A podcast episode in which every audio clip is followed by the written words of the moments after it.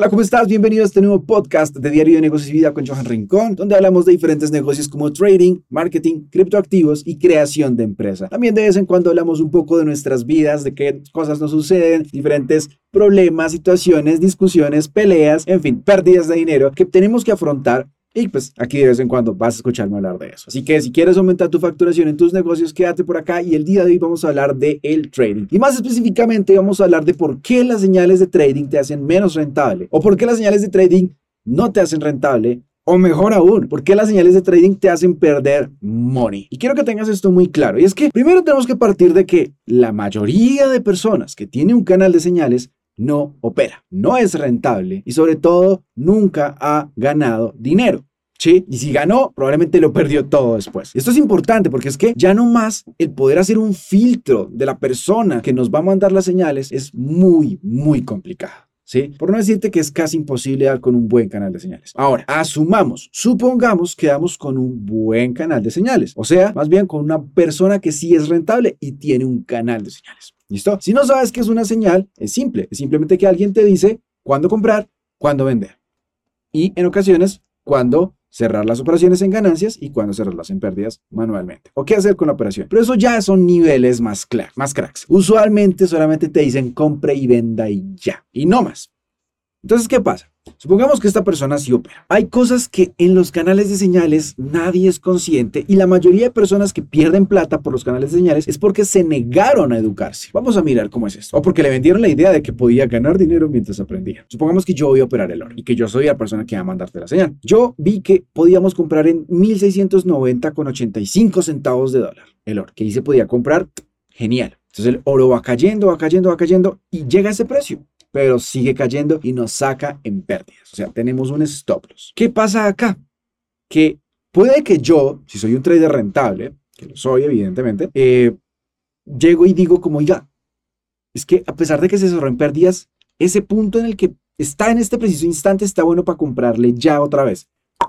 metemos la operación en compras y el mercado se va en ganancias. Súper rápido. Casi siempre pasa esto cuando tienes un buen punto de entrada, que las ganancias el mercado las llega supremamente rápido. Yo como trader rentable voy a priorizar mi operativa antes que escribir en un canal de señales la operación para que otras personas la coloquen. ¿Sí? Esto es importante que lo tengas en cuenta, porque cuando te llegue a ti la señal, probablemente el precio de entrada ya pasó vas a ejecutarlo en un momento errado y como no te has educado, la mayoría de personas no se educan con el tema de trading, no van a saber ni siquiera si están haciéndolo bien o si lo están haciendo mal, si están teniendo una gestión de riesgo correcta, porque es que la gestión de riesgos es otro punto de los canales y es que la gestión de riesgo depende mucho de tu cuenta, Depende mucho de tu estilo de operativa, depende mucho del activo que tú operes, de tu habilidad. Son muchas variables que cuando ya operas y cuando ya eres tu propio gestor de tu propio capital o gestor de capital de terceros, con experiencia, pues eso es papitas, eso es fácil. Pero la mayoría de personas que pagan canales de señales ya sabemos que no son personas que se han educado. Son los facilistas los que dicen, ah, yo no tengo tiempo para esa miércoles, yo más bien me pago a alguien para que me diga cuándo comprar y cuándo vender. Sí, evidentemente, pues te pueden decir cuándo comprar y cuándo vender, pero puede que tú ni siquiera estés listo, que no estés pendiente del teléfono y justo esa operación es la que ganó, porque eso es algo que debes tener en cuenta.